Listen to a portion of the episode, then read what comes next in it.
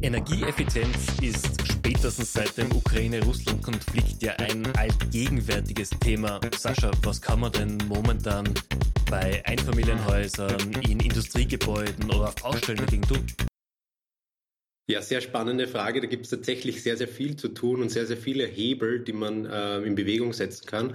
Gerade in Einzel in, in Wohnungen oder in Einfamilienhäusern ist oft das Thema, dass einem die Transparenz ja fehlt. Also man, ich weiß ja gar nicht, wie viel Energie ich verbrauche und vor allem, ähm, wofür ich diese Energie verbrauche.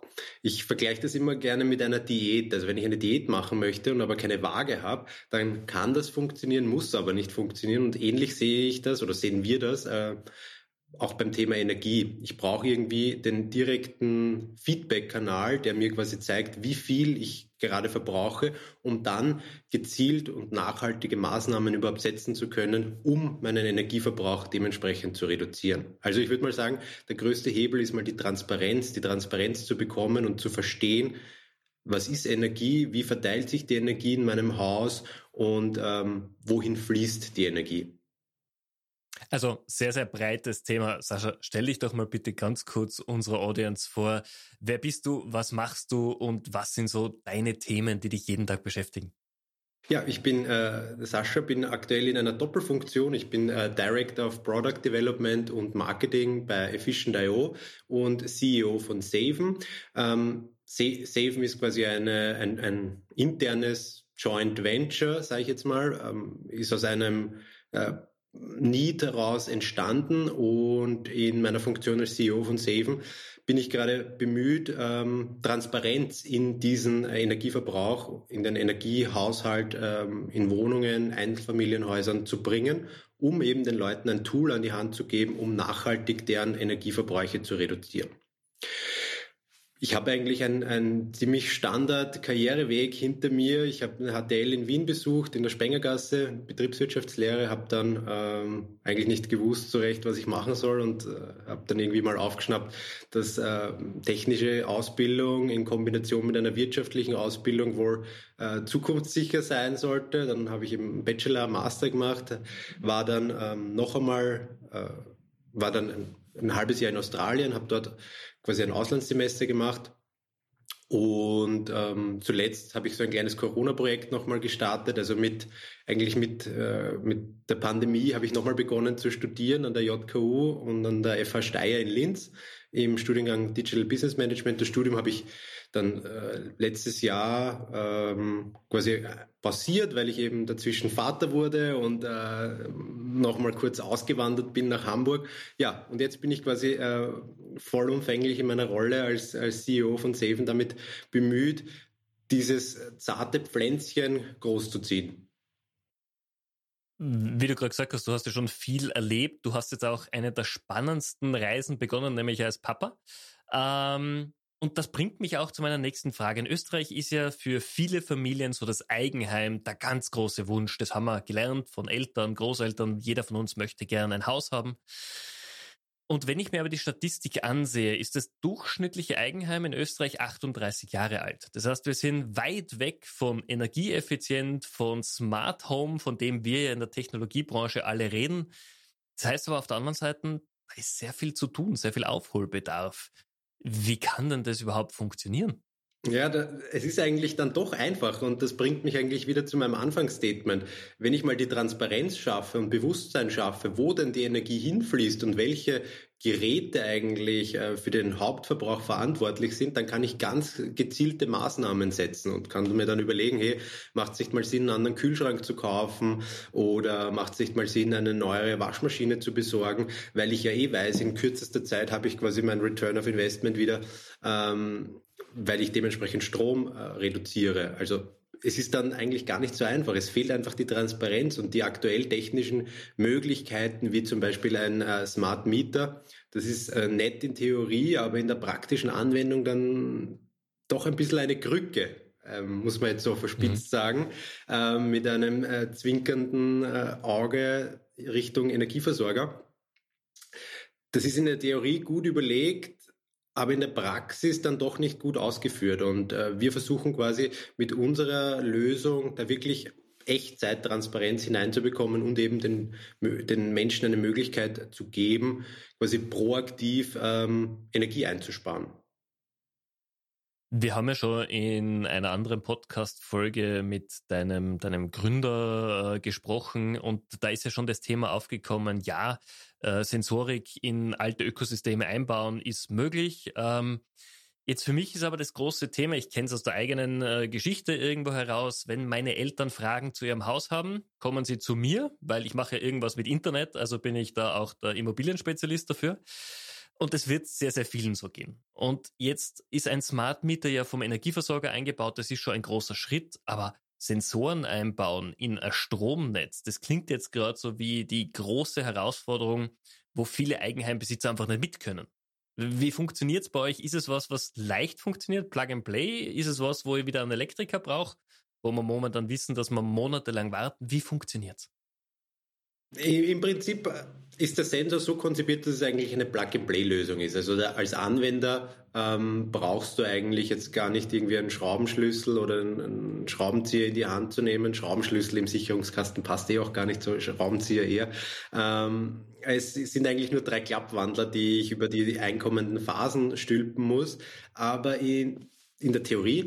In der Praxis ist es dann aber doch so, dass äh, es ein, ein, Elektriker oder ein Fachmann vornehmen sollte. Das heißt, der kommt dann und hat das aber auch in höchstens 30 Minuten ähm, erledigt. Wir haben lange herumgedüftelt und lange versucht, das äh, Plug and Play zu gestalten, aber da kommt kommt es halt auch ganz stark auf die Gegebenheiten ähm, an. Und unser Learning war oder uns, unsere Erfahrung aus, äh, ich habe jetzt sicher in den letzten Monaten an die 100 Sicherungskästen von innen gesehen, war am Ende des Tages schaut jeder Sicherungskasten bei all den Normen und Vorschriften und was der Geier, äh, was es so gibt in Österreich, dann doch anders aus. Und äh, es gibt jetzt nicht die eine Lösung, die man so konzipieren kann, die dann überall reinpasst. Also long story short, unsere Lösung muss dann doch von einem Techniker verbaut werden. Sollte aber nicht kompliziert sein, weil wir haben äh, gute Installationsanleitungen, die wir äh, zur Verfügung stellen. Das heißt, wenn das jemand äh, sich dann anschaut und, und einbaut und, und, vom Fach ist, ist das äh, in wenigen Minuten erledigt. Und was bringt es mir dann, wenn ich diesen Sensor mal tatsächlich installiert habe? Der Sensor selber hängt dann quasi im WLAN ähm, des Kunden und, und zeigt quasi Echtzeit deinen Energieverbrauch an. Das heißt, ich sehe dann über eine Smartphone-Applikation, wie viel ähm, Kilowatt ich aktuell verbrauche das ist aufgeteilt in äh, Standby-Ströme, Kleinverbraucher und Großverbraucher. Großverbraucher wäre dann zum Beispiel ein Backrohr. Und das Coole daran ist, wir haben auch ähm, einen Algorithmus entwickelt mit der Technologie Non-Intrusive Load Monitoring, wo wir dann diese Lastprofile analysieren und in verschiedenste Kategorien einteilen. Da gibt es aktuell 15 Gerätekategorien. Das heißt, ich zeige dem User im ersten Schritt quasi, wie viel er aktuell verbraucht.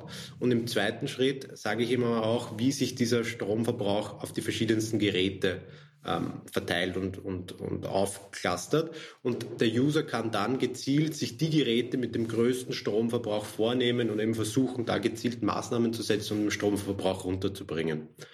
Das ist so ein bisschen die Idee. Und äh, wir haben halt auch mhm unsere Roadmap an, an Features ist mittlerweile ziemlich gewachsen. Also wir haben ähm, in den letzten Wochen ein weiteres Feature released, das nennt sich Monatsbudget, wo ich dann quasi proaktiv mir einstellen kann, hey, ich möchte dieses Monat 100 Euro an, an Strom verbrauchen und werde dann proaktiv von der Applikation erinnert, wenn ich quasi 50 Prozent verbraucht habe, 70 und 90 und kann dann eben mir gezielt überlegen, welche Handlungen ich jetzt setzen könnte, um quasi nicht mein Budget zu ähm, übersteigen.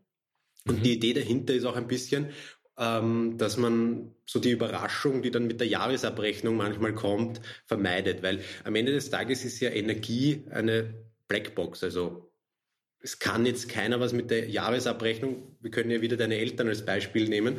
Du könntest das ja mal als, als Case Study probieren und ihnen die Jahresabrechnung vorlegen und sagen, okay, ist das jetzt viel, was ihr verbraucht habt? Wenig? Seid ihr gut dabei?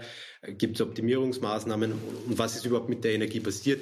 Ich bin mir sicher, da wirst du eher keine Antworten bekommen.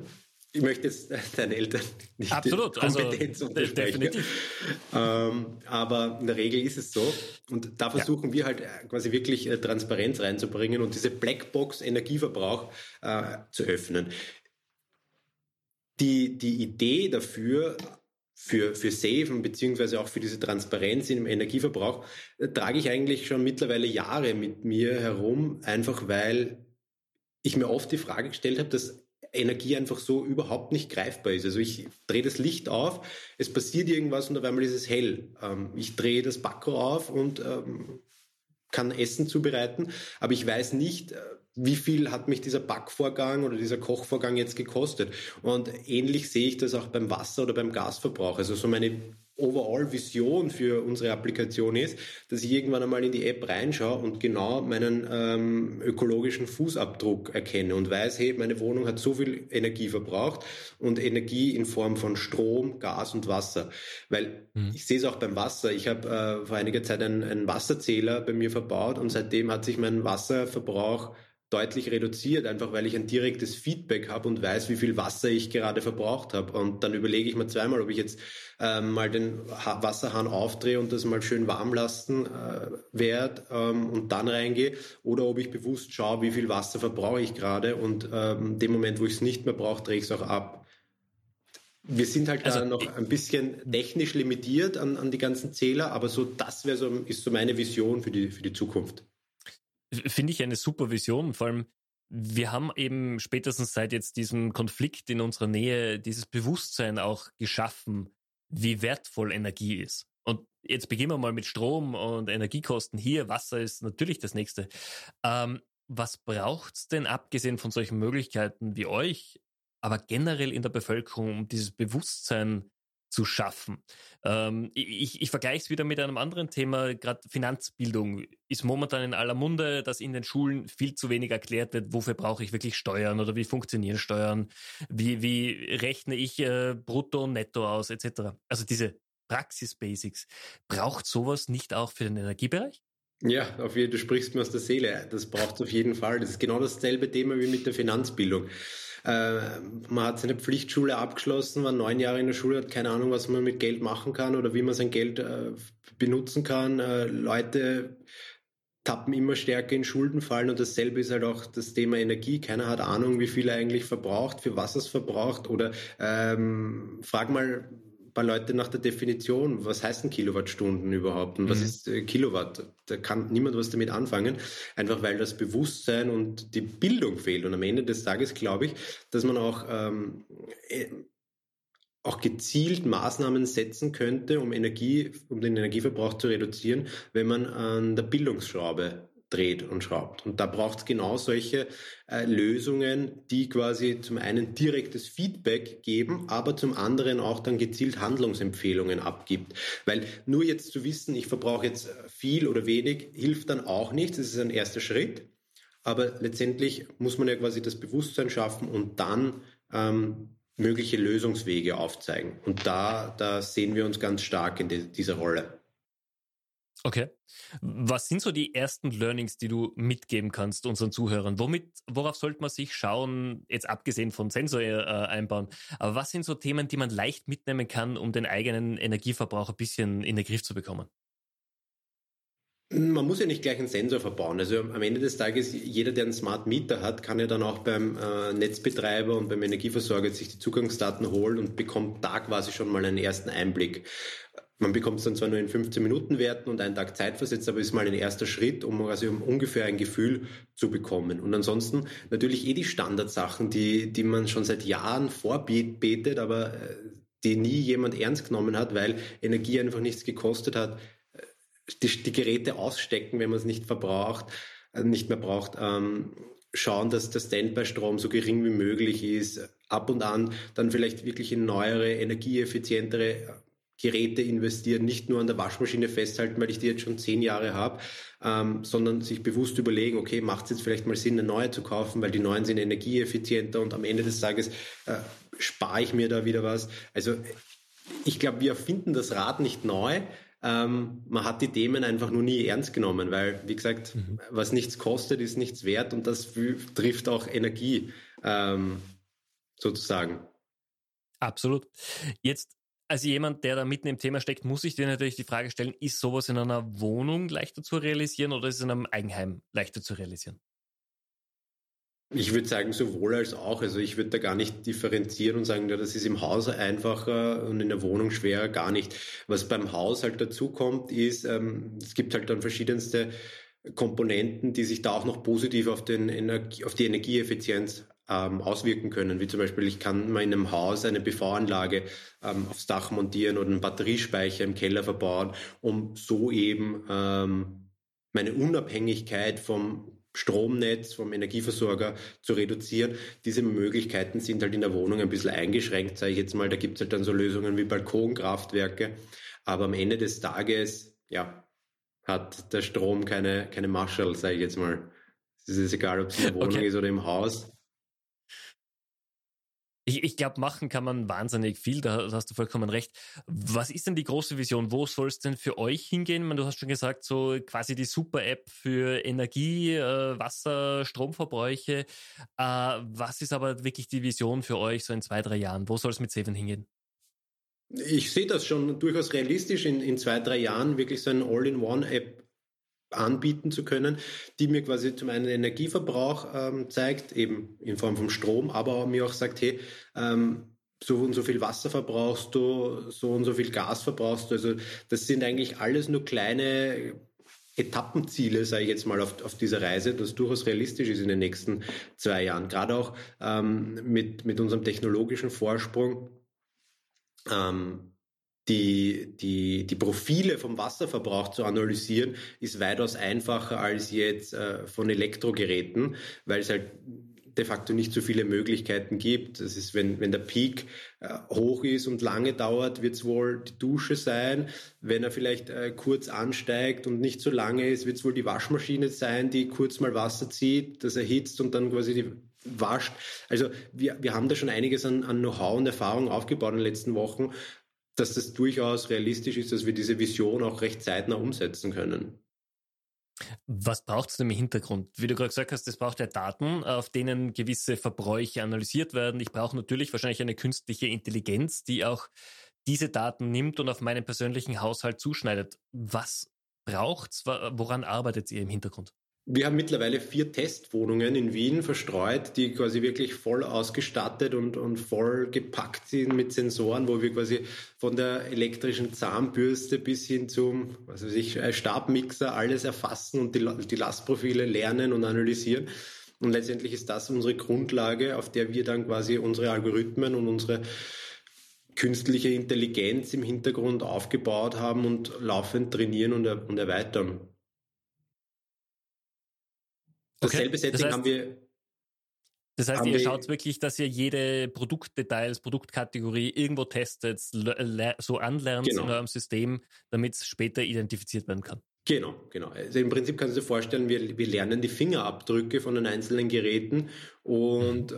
nutzen das dann quasi als, als ähm, eindeutigen eindeutiges Erkennungsmerkmal der jeweiligen Geräte und sind dann quasi in der Lage, das in die jeweilige Kategorie einzuteilen.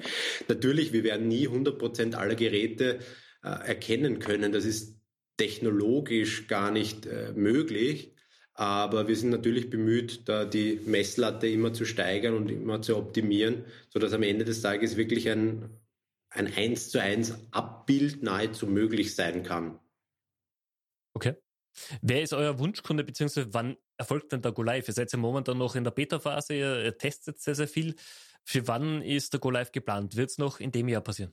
Ja, ja, natürlich. Also wir, wir sind gerade noch am überlegen, wie wir das am, am, am besten angehen, wo wir, dass wir quasi eben den, den größten Hebel und den größten Mehrwert äh, bringen. Aber ich würde jetzt schon mal sagen, in den nächsten drei bis vier Wochen werden wir dann quasi alles äh, verfügbar haben, um quasi richtig durchstarten zu können. Also wir sind parallel dazu auch gerade in Abstimmung mit einigen White-Label-Partnern, die dann quasi unsere Applikation unter deren unter deren Brand und deren Namen rausbringen äh, möchten, um quasi auch diese Technologie wieder nut zu nutzen, um äh, verschiedenste Upselling, Cross-Selling äh, und Potenziale zu heben. Also es wird quasi zwei Wege geben. Das eine ist quasi die White-Label-Lösung und zum anderen der direkte Vertrieb. Okay. Jetzt aus Österreich raus, äh, ich finde super, dass solche Technologien bei uns entwickelt werden. Ist jetzt Österreich der Kernmarkt? Geht es dann nach Deutschland? Was sind so die Expansionspläne? Also natürlich ist es für uns spannend, jetzt mal in Österreich äh, das zu starten, aber natürlich am Ende des Tages müssen wir zumindest im Dachraum äh, Fuß fassen, ähm, weil wir halt auch die Nutzerzahlen äh, erreichen möchten, eben mit dem Ziel, wirklich Impact zu, zu generieren. Und je mehr User wir quasi auf unserer Plattform haben und je mehr User wir haben, die unsere Applikation, unsere Technologie nutzen, desto größer ist natürlich der Hebel, auch wirklich etwas zu verändern und nachhaltig das Bewusstsein zu verändern und, und zu beeinflussen. Okay. Das heißt, in den nächsten Jahren wird es wirklich der komplette Dachraum sein, der genau, abgedeckt wird bei euch. Genau. Genau, es okay. hängt dann natürlich auch ganz stark vom Stromnetz ab. Also ähm, dadurch, dass wir jetzt quasi voll ausgerüstet sind auf, auf, das, auf ein dreiphasiges Stromnetz, ist natürlich Europa da schon, äh, ja, wie sage ich jetzt mal, sage ich jetzt mal offen. Also überall, wo es, wo es ein dreiphasiges Stromnetz gibt, funktioniert unsere Applikation, funktioniert unsere App. Also da sind eigentlich keine Grenzen sind, das, das sind wir, da, da gibt es keine Grenzen für uns, sage ich jetzt mal. Okay. Spannend, sehr, sehr spannend. Jetzt ein bisschen zu dir, das ist ja doch das typische Startup-Leben. Ihr, ihr baut gerade quasi natürlich sehr marktreife Fähigkeiten auf, äh, Sensorik. Ihr seid nicht nur in Software, sondern auch im Hardware-Bereich. Wie ist es für dich? Ist es schwieriger, sowas aufzubauen, als wie in deinen früheren Tätigkeiten, wo sehr viel um Digitalprojekte gegangen ist? Also ich habe ja auch äh, Konzernerfahrung. Also ich habe ja auch das eine oder andere Jahr in einem Konzern äh, oder in Konzernen verbracht und muss sagen, heute nach, nach einem Jahr Startup, also jetzt bin ich ziemlich genau ein Jahr dabei bei Fish.io, würde ich nie wieder in einen Konzern gehen, einfach weil die, äh, der Speed ein ganz anderer ist da und wir da viel mehr auf die, auf auf die Straße bringen in, in kurzer Zeit mit minimalen Ressourcen, als davor der Fall war. Also in meinen letzten mhm. Positionen oder speziell im Konzern war es halt oft äh, eher eine PowerPoint-Schlacht, sage ich mal.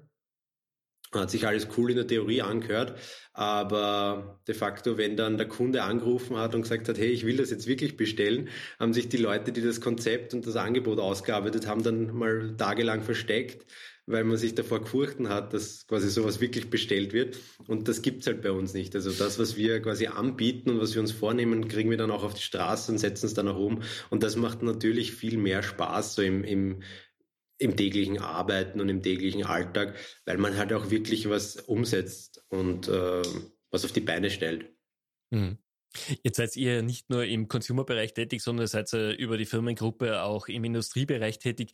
Wie sehr kann ich die Daten, die ich aus dem einen Bereich nehme, in den anderen überführen? Wie, wie, wie verschränkt sind die einzelnen Bereiche bei euch?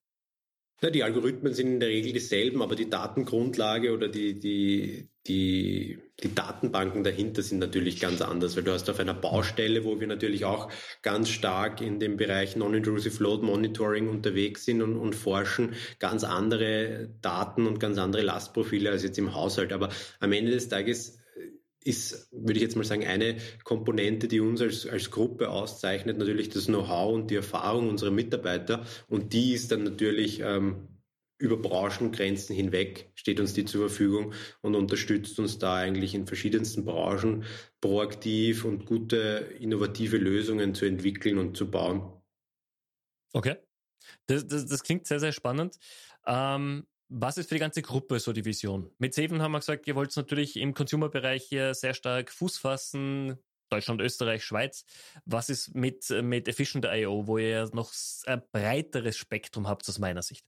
Ich würde mal sagen, die, die Gruppenvision ist generell einfach zum einen Transparenz in, in Energieströmen und Energieverhalten zu bringen. Da haben wir im B2B-Bereich ganz andere Möglichkeiten und ganz andere Hebel und ganz andere Komplexitäten als jetzt im B2C-Bereich. Aber am Ende des Tages geht es darum, ersten Schritt Transparenz zu schaffen und zweiten Schritt ähm, proaktiv Handlungsempfehlungen und Unterstützung zu leisten, um eben nachhaltig Energie zu reduzieren, um eben nachhaltig ähm, ESG Ziele zu erreichen, ESG-Reportings überhaupt mal ähm, auf, die auf, dem, auf die Beine stellen zu können als Unternehmen. Also das ganze ESG-Thema äh, ist, ist teilweise eine riesige Blackbox für Unternehmen. Da haben wir halt Out-of-the-Box-Lösungen, die das quasi ähm, vereinfachen und, und, und möglich machen. Also ja, Transparenz und Handlungsempfehlung und Energieverbrauch reduzieren und nachhaltig Maßnahmen setzen, würde ich jetzt mal sagen. Was braucht es dafür, um das zu realisieren? Oder was ist euer Ziel in den nächsten zwölf Monaten?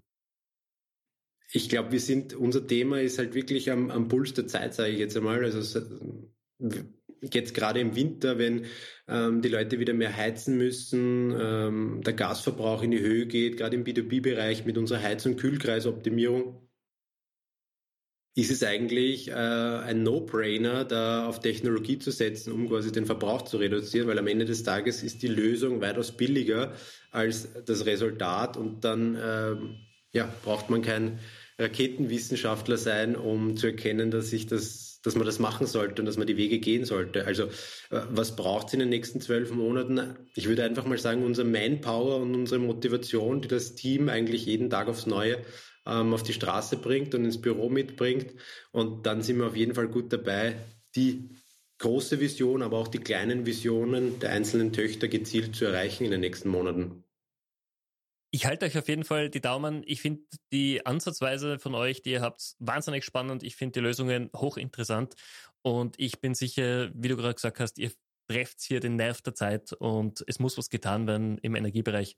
Ich halte euch die Daumen. Wir sind auch, wir sind auch immer auf der Suche nach Brand Ambassador. Also da wärst du, wärst du optimal. Ähm, also ich glaube schon, wir müssen mal äh, einen Sensor bei dir verbauen und dir die App installieren damit du da quasi. Da, da, bin ich sofort dabei. Ich bin immer Early Adopter bei solchen Technologiebereichen und das ist natürlich hochspannend. Damit du dann kräftig die Werbetrommel äh, rühren kannst für uns. Das, das kriegen wir hin. Sascha, vielen, vielen herzlichen Dank für den Austausch. War super spannend. Ich sag danke. War nett.